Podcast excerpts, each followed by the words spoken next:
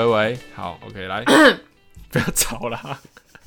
好，OK，来，嗯，等一下，干嘛？我们那个我帮你，我让你这边比较好打字啊。哦你这样手那么能伸直。哦，Sweet you，OK，Hello，Hello，Welcome to Bluebird，This Hello，大家好，欢迎收听轻声读书会。This is Joe。Kuma des。好，那我们上一篇我们上一篇是泰拳的泰拳庄无敌那现啊在我们已经进到雨季的孩子第三篇的故事，叫雷内。那雷内的故事呢，它是发生在菲律宾的首都叫马尼拉。嘿，在马尼拉这个地方哈，嗨，好，那 我笑刚刚是了只有说那，等一下，我突然想到，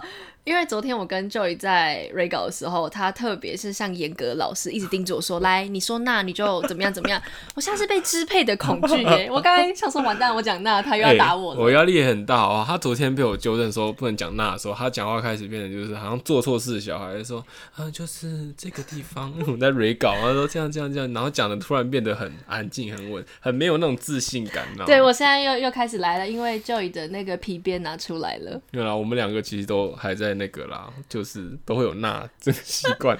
不可以有，呃，尽量不要有，习惯，对对对，这是一个练习。OK，就大家如果还是听到的话，哈，就都都包含啦。好，没问题。对对对，那我们要我们回到我们故事主角雷内啦，哈。雷内雷内他的这个开始是怎么样开始的？他的呃，大卫他用了非常强烈的对比去形容现在雷内所居住的城市马尼拉的贫富差距。他用一个一辆列车驶过了马贫民窟，就是乐色山之后过去，又到了现在马尼拉最繁荣的经济中心的富士比，然后用两者混合出现在马尼拉贫富差距的野蛮的状态。那为什么作者会来到了马尼拉呢？是因为一条国际新闻震撼了世国际，所以大卫追寻的这一条悲剧新闻来到了马尼拉。那新闻的头条是这个乐色山崩垮，压死菲律宾两百人。那政府归咎因雨水冲刷导致这样。对，所以很震惊，在当时怎么会是乐色压死人？应该会是可能一些基本建设或者是交通事故啊等等的一些非人为的事故而造成大量的死伤。而且很有趣的是，政府归咎是雨水冲刷导致。对，哎呦，诶哦，跟我没有关系哦、对哎政府做的很好哦、没错，竟然不是因为哦，可能垃圾量控管不不足，所以没有呃让垃圾堆有这么高的状态。然后他只是说哦，因为是雨水，哇，雨水真的是罪该万死。真的好。作者一路就跟着计程车司机来到了马尼拉，那一路上的腐臭味就是尸臭深入了鼻腔，弥漫了整个垃圾山的区域。原本大卫想拿出口罩阻挡，因为可能细尸体啊，在经过长时间的腐败跟因为马尼拉也很热，所以就会有一些病毒。他本来想要用口罩单纯的做阻挡这些细菌病毒的动作，但却被他的那个计程车司机提醒说：“诶，你是去拜访人家，你不是要你现在这样子，很像是去研究外星人一样。”他想想好像也对，对，这种感觉很像说，就是我今天要去你家的时候，哎、我们明明是朋友嘛，那我去这个朋友家，我还戴一个口罩，说哎呦你们家很臭，或者是我去 Joey 家的时候，我自己自备拖鞋，哎、对，对，类似你们的拖鞋可能都脏脏就会让人的感官观感不是很对好。观感啦，观感不是那么好啦。嗯，那这我们个本片的主主角哦就是在乐色山探险的十岁男孩雷内，他经常呢就会带着一把金属钩子，在整堆整堆的垃圾寻找废物中的废物。那为什么是废物中的废物呢？是因为雷内他其实只有十岁，所以当每天有新的一辆垃圾车倒进来，新的一批垃圾一定都是十几岁比他年长的，或者二十几岁的居民先去搜刮那些垃圾，所以他只能去找到垃圾中的垃圾，然后填满他的袋子，好让他回家可以换取他今天唯一的一餐。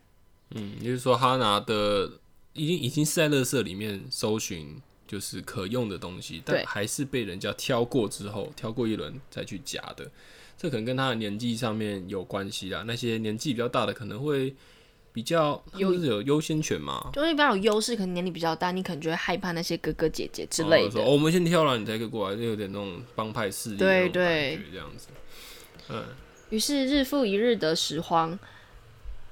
讲来可以可能现在会有一点觉得不敢置信，但他的确是当时雷内唯一知晓的生存方式。所以当大卫就问他说：“诶，你的梦想是什么？”大家可以想一下，当你十岁的时候，你上小学，老师在黑板上写下：“诶，大家以后想成什么，或是你的梦想是什么对啊，我以前写什么？嗯，我好像是我以前是写那个牛排馆的牛排师傅，因为我小时候很爱吃牛排。我觉得这就很单纯，而且很童趣。嗯就是你会因为憧憬而想要去成为某一样事情，但是雷内他的回答是我要一辆卡车，这个就有一点很蛮值得去讨论的是说，他今天他的梦想不是成为什么什么，而是拥有一个什么什么是他的梦想。因为这个东西最贴近他的生活，就像我刚才用的那个例子来讲，可能是我以前过的日子跟雷内相比，时空背景下面是相对富裕，我才会有这样子的遐想。甚对至很多人会说，哎、男生以后以前啦，现在可能没有那么严重，以前就是说男生以后做比较帅的行业，例如警察、军人、消防员等等的。开飞机的机，师啊，开飞机的机师等等的，会觉得说，哎、这些都是有前途、有钱赚，然后又是对这整个社会是有注意的工作。是但今天的这个小孩子，他是说，他只希望他可以挑到好一点的垃圾。或者是一辆卡车，嗯因为这辆卡车可以让他开在垃圾山里面转，让大家知道他来了。是，所以这么简单的梦想，那他最后没有达成，因为五年过后，作者重新回到乐色山，也是也就是借着这一次的事件。那现在十五岁的雷内，他已经虽然搬出了乐色山，他搬到了附近的社区，但他依然还是很贫穷。于是大卫呢，就顺着邻居提供的线索，敲了敲雷娜呃雷内他们的新的家门，一样开头就是嗨外国人，然后大卫就问他说：“那你现在的梦想是什么？”他就跟雷呃大卫说：“我想要去当兵。”他想要脱离乐色山的整个环境，他想要走得越远越好，寻找属于他的应许之地。那这边的应许之地，或许很多听众在看其他文学作品的时候，其实有看到，其实应许之地在其他的呃文章里面，它的用法是用在一个梦想之地、归属之地，你的最后的归纳之地，所以它的意义来说会比较正面，然后比较具有崇崇敬意味的一种标签在。但是笔者这边把它用成了是乐色山，嗯，有点像是一个很强烈的讽刺的对。强烈的讽刺。那那那哎啊呀，那那那，这样的情况，居民都没有反击过吗？那乐色山从来都没有发出过不一样的声音吗？有的。现在跟大家介绍一下拾荒者协会。嗯那拾荒者协会的出现呢，就是帮助了乐色山，因为乐色山是在帕塔亚斯的这个地区。拾荒者协会与当地的居民合作，他们对外去争取更好的回收价格，或者是要清扫那个乐色山帕塔雅斯地区的街道，因为有时候垃圾嘛，你都是一些不好的气味或是一些脏脏的的液体，所以他们都会把它清干净，或者是维持当地学校的运作。因为垃圾你知道堆积到一个量的时候，它会产生毒气，嗯，所以如果是在帕塔雅斯的学校里面的话，在还没有拾荒者协会介入的话，他们常常要不定期的停课，因为老师知道等等会有毒气要来，变得说他们的求学阶段是中断的。那现在有了拾荒者协会的介入的话，他们可以去控制，去让毒气的排放是在某一个特定的时间段，所以他们就可以维持当地学校的正常运作。那还有一个很重要的、很重要的进步就是他们的户口注册的落实，因为当你每一个新生儿出生，你都有户口可以注册的话，它就会变成长大之后未来这个地区的一张选票。对，选票啦，最重要就是选票。对，所以当选票出现了，帕塔亚斯的居民凝凝聚成一股力量的时候，政治介入了，政客开始注意到了，于是大家就会开始抛出很多美好的想象，可能说我上任之后，我要改善帕塔亚斯的整个。整个环境啊，我们要让垃圾落垃圾分类落实的更有效率啊，叭叭叭之类的。所以呢，当时的帕德亚斯居民他们用选票将平民出身的参选人，就是艾斯特拉达送上了总统职位。但没有想到的是，他上位了之后呢，他去讨好富人圈，就是所谓菲律宾的上流社会。等一下在后面也会跟大家补充菲律宾的政治环境跟政治背景。那艾斯特拉达他上位之后呢，他对他之前的平民的圈子的所有的承诺都跳票了。当然是有维持可能几个月的时间，但经过不到半年的时间，成堆的垃圾还是一样开进了垃圾山。所以最后，这位平民出身的埃斯特拉达，他讨好富人圈没有结果，因为你本来就不是这个圈子的人，你没有那个的入场券，他们也不认可你是富人圈的一部对分。，那你也背叛了你的平民，所以最后他还是被有富人圈出身的亚罗玉女王，她是某一个家族政治的一个女孩取代之后，她就重新回归了平民的身份。所以这个东西就是说，即使今天平民有参选的机会，你整个政治的结构上面来讲，还是有那些上流社会啊所把持着。你要去讨好他们的话，你就很难去实行这种社会正义的行为。拿一个台湾的例子来讲，之前在很好很有趣，就是莱猪事件啦。是在莱猪这这个我们可爱的小英在上任前，哦，力挺莱猪禁止进入台湾，一上任马上让他进来。就说你必须要跟着民意去走动，但你当你不谋不在其位不谋其政嘛，嗯你在那个位置才会发现哦，各种政治角力，我要讨好美国的同时，我又要讨好台湾，嗯嗯，那我牺牲哪一个东西对我来讲，我的政治利益会是最大的？这一直都是他们，一直都是这个政治上面需要去做取舍的事情。这也是这个脉络上面说，为什么艾斯特拉达，也就是这个平民的参选人，到后面会以失败作为落幕。这样，是，那这边简单跟大家介绍一下菲律宾的政治背景。那我们菲律宾共和国时期就是菲律宾脱独立后产生的一个共和国的期间。那这个时候，菲律宾仍然采取了宗教上的信仰自由，还有政教分离原则。那这两点呢，分别是受到西班牙的当时长达三世纪的统治，嗯，所以他们就是大量信奉天主教，天主教，没错。那政教分离原则是因为当时的美国，他们被美国殖民了五十年，所以当时在美国执政期间就把政教分离了。那么他们独立后，菲律宾仍然保留了两边殖民国家的特色。嗯哼，所以他们的天主教会虽然没有直接参与政治的空间，但是从美国引进来的民主制度可以让民众透过透过透过政透过选票，嗯。然后去影响政治上面的运作。是，所以他们的这个宗教在，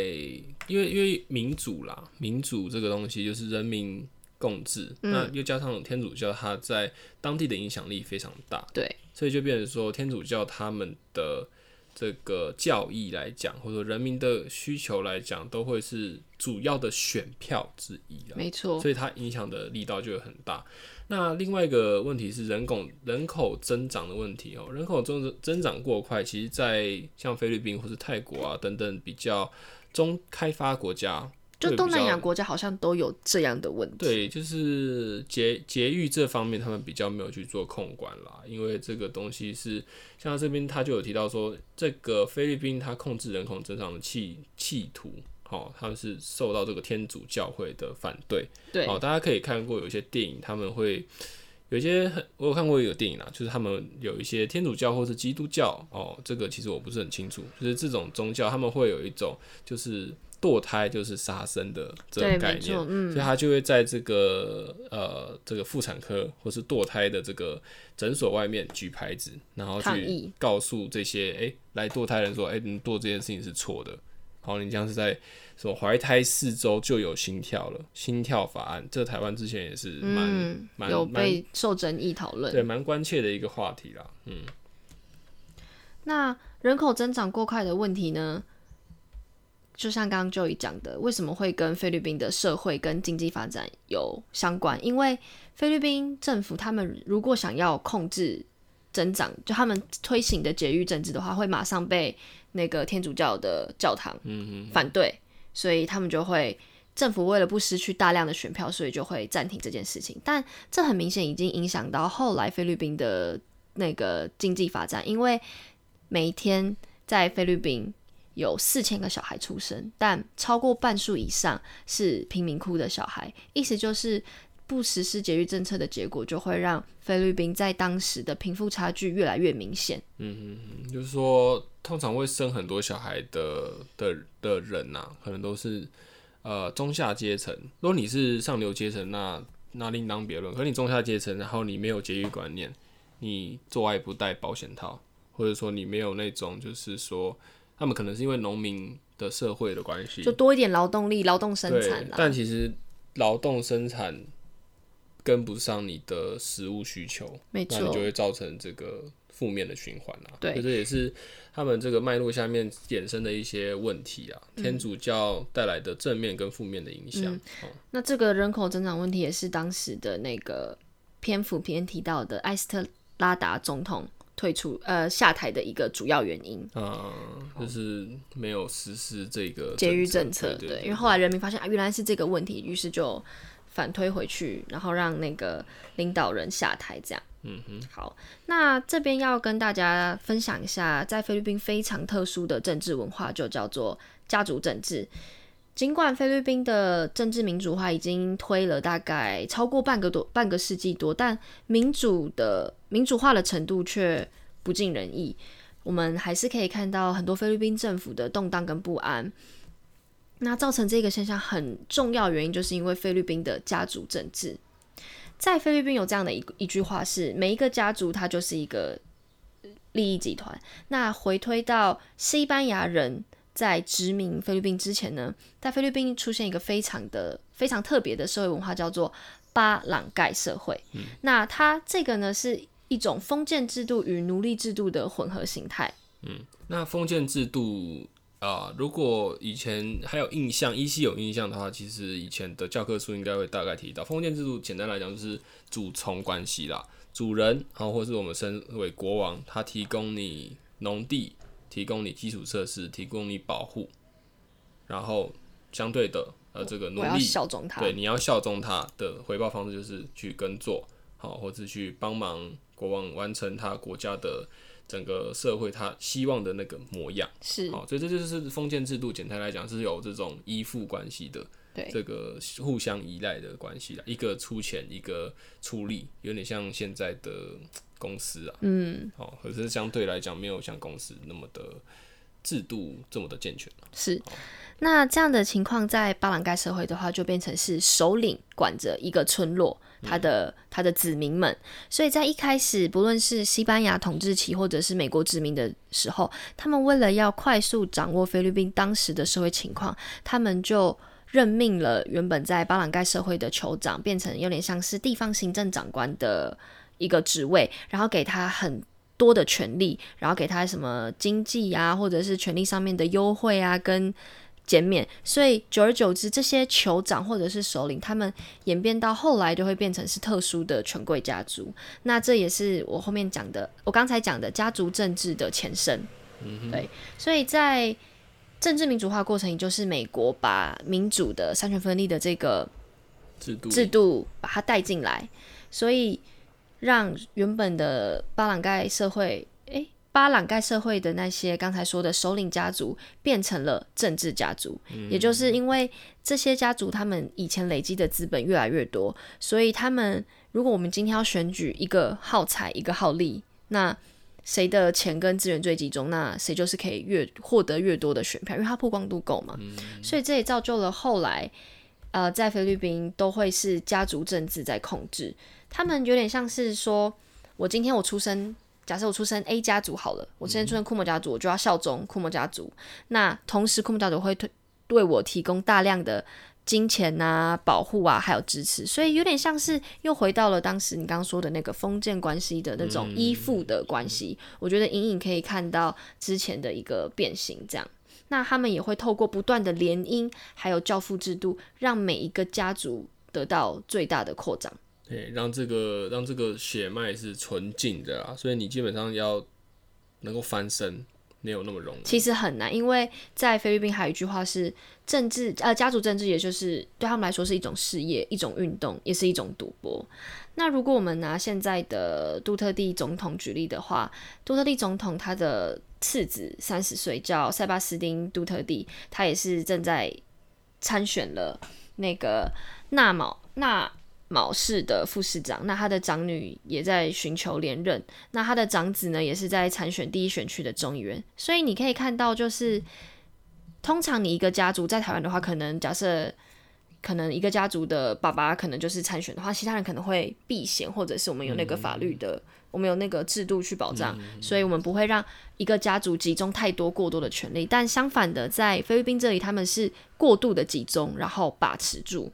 嗯，对就是说这种上对下的这种呃政治关系是蛮明显的。对，那这边帮大家补充，就补充一下，其实台湾呃也有类似这样子的行为，就是当呃一些不一样的文化引入到另外一个文化里面的时候，它会衍生一些畸形的状态。是像台湾之前为了要去管理所谓的这个传播媒体的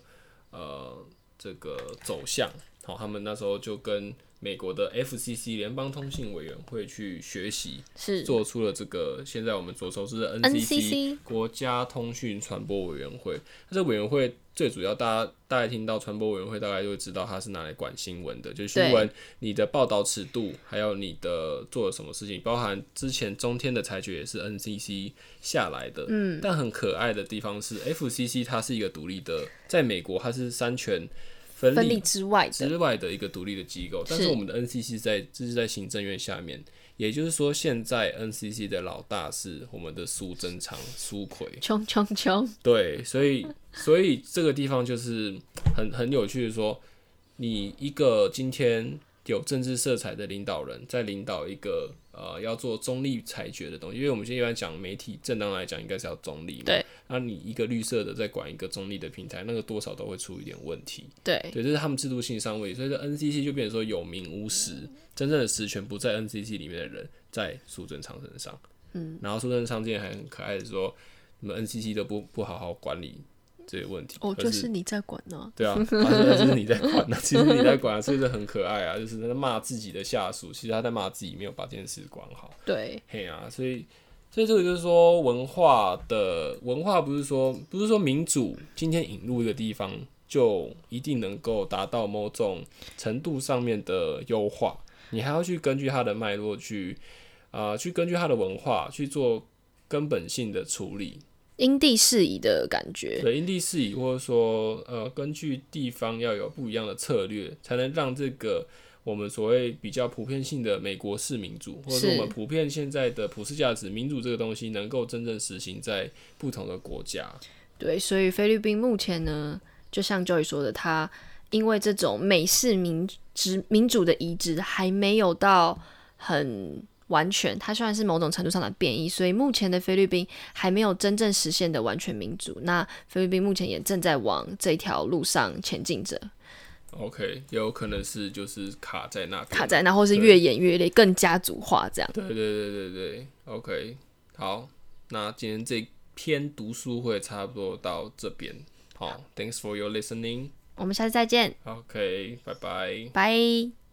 刚才没有讲名字欸，没关系啦。好好，拜拜。